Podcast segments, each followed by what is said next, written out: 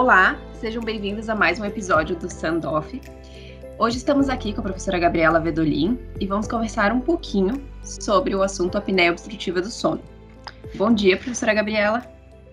Bom dia, muito obrigada pelo convite, é um prazer estar aqui conversando com vocês. Então, nós vamos iniciar as perguntas. A primeira pergunta é: quais são as fases do sono e quais delas são afetadas pelo ronco e apneia e como isso impacta na qualidade de vida do paciente. Bom, então, falando de fase do sono, o sono ele é dividido basicamente em duas fases principais, que a gente chama de sono REM e sono não REM. O sono REM é aquela fase, a gente também chama de sono paradoxal, existem outras denominações que a gente pode usar, né? Desincronizado, é o sono uh, onde a gente observa alguns movimentos, o, o, a sigla REM vem disso, de movimento rápido dos olhos, né? Então é onde uh, a gente tem uma, uma fase um pouco mais agitada, é onde os sonhos normalmente nos seres humanos acontecem, né? Então é nessa fase em que a gente sonha. E ele acontece sempre na prim primeiro momento em, do sono REM é depois de, na finalização do primeiro ciclo do sono. Então é um sono uh, mais superficial. E a outra fase do sono é o, o sono não REM. Então, basicamente, a gente divide em sono REM e não REM. Já o sono REM, ele se subdivide em mais três fases que correspondem ao momento de, de, de maior aprofundamento do sono. Então, quanto mais a gente vai aprofundando, mais a gente se aproxima da terceira fase do sono não REM. Uh, e aí, assim, é quando a gente tem uh, as ondas cada vez mais, com uma frequência mais baixa, né, que a gente detecta, por exemplo, no exame de polissonografia, essa são ondas com uma amplitude maior, a gente tem menor uh, tônus muscular, é onde a gente começa a realmente ter um sono mais profundo e cada vez mais reparador. Então, um ciclo do sono, ele passa por todas essas fases, né? Normalmente a gente tem quatro a seis ciclos de sono por, por noite. E, e, o sono ele inicia então numa fase mais superficial, que a gente chama de vigília, e ele vai imediatamente para o sono não REM, passa por todas as fases e aí até ele chegar no sono REM, onde a gente tem o primeiro ciclo. Isso vai se repetindo durante o sono. A apneia do sono, ela acontece na segunda fase do sono não REM, a apneia obstrutiva do sono.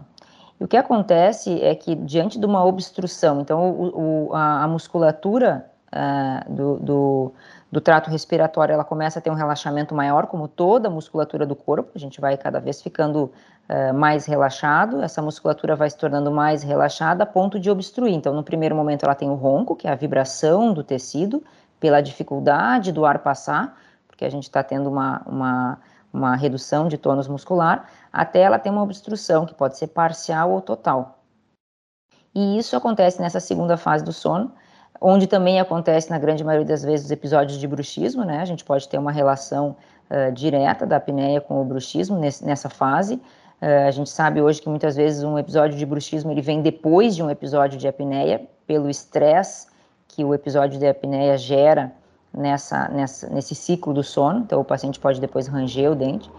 E o que acontece é que toda vez que a gente tem um, um, uma, um episódio de apneia, a gente sofre um micro despertar.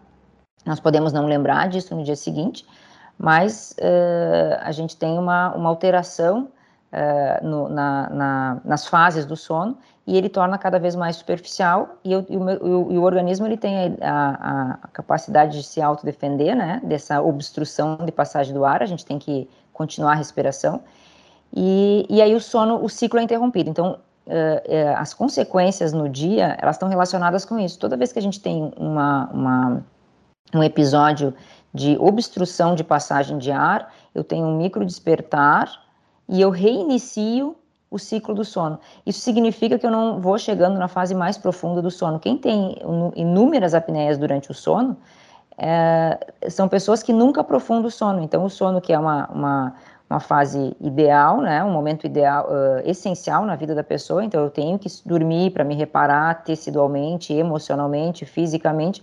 Ele está sendo repetidamente interrompido nessas pessoas e a pessoa não chega na fase mais profunda do sono. Então, a consequência no dia a dia mais óbvia do paciente é, é cansaço, sonolência. Então, são pessoas que passam a noite inteira, teoricamente, dormindo, né? mas que tem, na verdade, um, um sono muito superficial, às vezes só cochilam, quando, quanto mais grave a apneia. Então, durante o dia tem sonolência, irritabilidade, cansaço, é, o comportamento nas crianças e nos adultos é um pouquinho diferente. Uh, as crianças são crianças mais agitadas, hiperativas, mas o, o, paciente adulto, onde isso é mais comum, é aquele paciente que a gente vê assim, sentado na sala de espera, dormindo fácil, dorme na direção. São pacientes cansados, irritados, com alteração uh, gerais, emocionais e físicas, né? Fora, claro, todas as consequências de saúde que isso acarreta, daí seriam a níveis de, de problemas cardíacos, de pressão alta, pela dessaturação que acontece durante o sono. Então, o ar não passa eh, da forma adequada, na quantidade adequada, a oxigenação fica alterada e com isso ele vai tendo problemas de saúde, né? Então, basicamente é isso que acontece. É, vamos para a segunda pergunta, então. Existe alguma forma que o dentista possa identificar ou suspeitar de um quadro de apneia sem que ele relate sintomas ou apresente queixas? E sim, como fazer essa abordagem?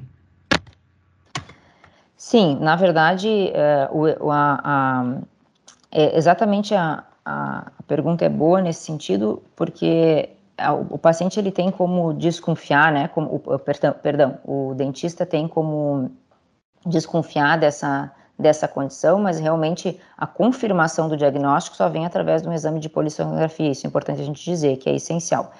Mas eu costumo dizer para os meus alunos que a gente tem que olhar para para o paciente como um todo, né? Esquecer um pouquinho do cirurgião dentista do dente, abrir a boca do paciente. A primeira coisa que a gente tem que tentar visualizar é a língua.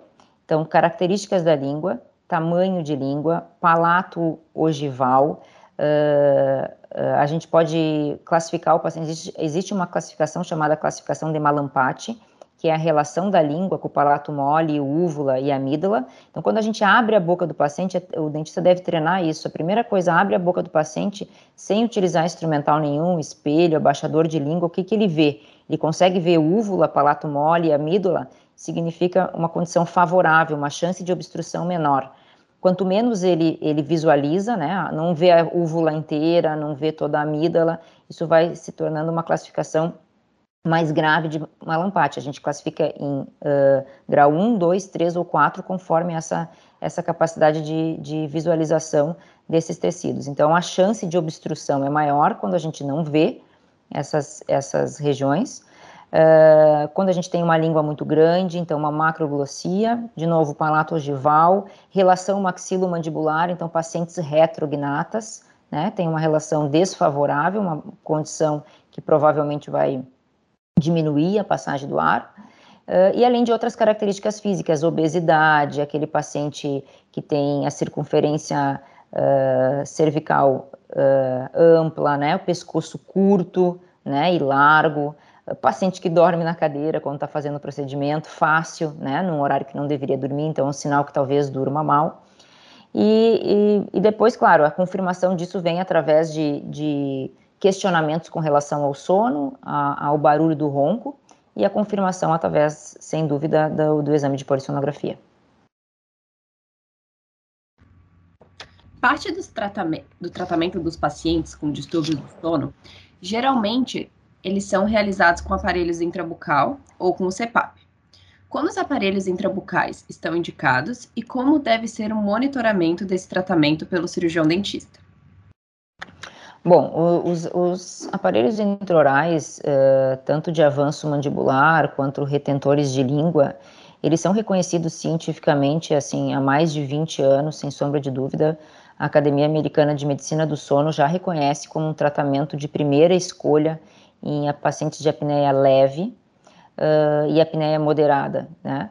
Então, os aparelhos uh, intraorais, eles podem ser o tratamento, sem dúvida, de escolha. Em algumas circunstâncias, eles se tornam a segunda opção ao, ao, ao CPAP.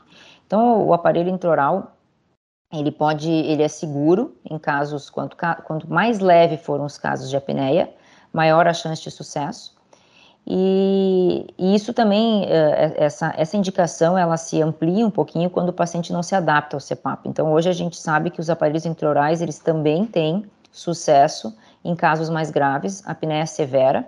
Então, o paciente, apesar do tratamento de escolha para um paciente de apneia severa ser o CPAP, nós temos já relatos suficientes, experiência clínica e relatos na literatura de sucesso em, com aparelhos intraorais também em casos severos. Então, se o paciente ele não tem adaptação ao CPAP, a gente pode sim, o, o médico tem obrigação, inclusive, de indicar um profissional especializado na área para o paciente experimentar o tratamento de aparelho intraoral e, e, e, muitas vezes a gente se surpreende com um, um, sucesso absoluto também em casos severos. Mas em termos de, de indicação segura, estão nos casos leves e moderados. E, e, e, o acompanhamento do dentista, o tratamento é feito através de, de várias uh, uh, sessões, né? Então, o, o, profissional especializado na área, ele deve uh, preparar um, um, aparelho individualizado, com características específicas para o paciente. A, a, titulação do aparelho era feita de forma gradual, e o acompanhamento posterior, ele é feito no mínimo de seis em seis meses, como a grande maioria dos tratamentos, para evitar efeitos colaterais e acompanhar a evolução da doença. E sem dúvida é importante a gente ressaltar que a, a, a, o tratamento para apneia intraoral, para apneia do sono, ele, independente da escolha do tratamento, seja aparelhos intraorais ou CPAPs, ele normalmente ele é realizado por uma equipe multidisciplinar. Nós, cirurgiões dentistas, quando nos tornamos responsáveis pelo paciente através do aparelho intraoral, é, é importante que a gente tenha essa, essa condição de, de uma equipe multidisciplinar, esse apoio e responsabilidade junto com o médico, um acompanhamento através do exame de polissonografia, o, a, a, efetividade do aparelho intraoral ela tem que ser confirmada através de um aparelho de polissonografia. Então, assim como o diagnóstico foi feito através de um exame de polissonografia, o acompanhamento exige que o paciente faça esse mesmo exame com o aparelho em boca, para que a gente possa comparar todos os parâmetros né, e, e e poder realmente se sentir seguro de, aquele de, de que aquela, aquela patologia está sendo resolvida com o aparelho intraoral. Então, o acompanhamento ele, ele se baseia nisso, em, em, consultas periódicas com o dentista, que vai avaliar a questão oclusal, muscular, articulação temporomandibular, evi para evitar e controlar efeitos colaterais, e o acompanhamento através da polissonografia para garantir a, a manutenção da, dessa, dessa apneia do sono. E a última pergunta é: aqui nós temos uma equipe de dentistas e fisioterapeutas. Existe algum tipo de orientação ou exercícios que possam ser feitos pelo paciente que contribuam com sua melhora? Sem dúvida. Uh, fazendo o link para a pergunta anterior, né? Uh, como eu disse, o tratamento para a apneia do sono ele é multidisciplinar. A gente precisa de uma de uma equipe multidisciplinar, né?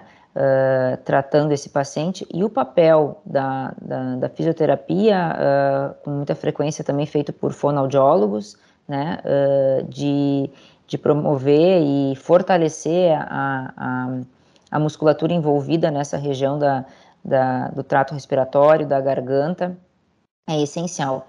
Então, existem sim exercícios específicos que devem ser realizados e, e monitorados inicialmente por um profissional especializado nessa área da fisioterapia.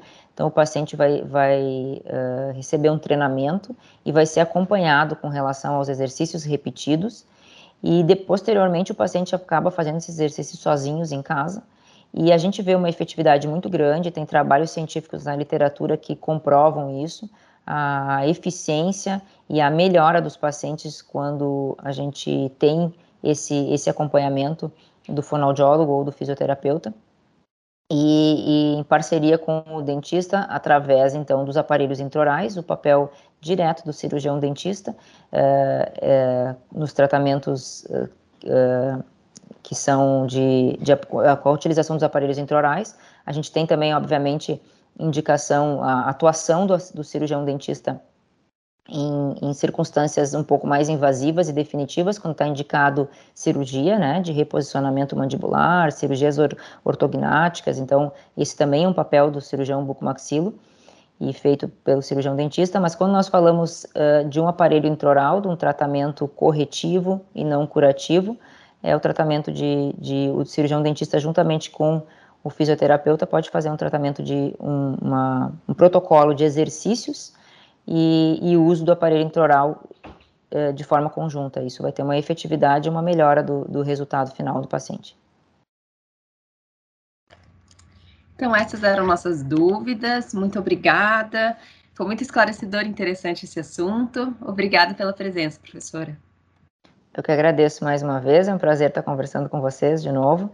E muito obrigado pelo convite. Parabéns pelo projeto de vocês mais uma vez, a professora Priscila. E, e a todos vocês, alunos, espero realmente que eu tenha contribuído. Estou à disposição de vocês para qualquer dúvida, enfim, qualquer outro momento de discussão. Obrigada.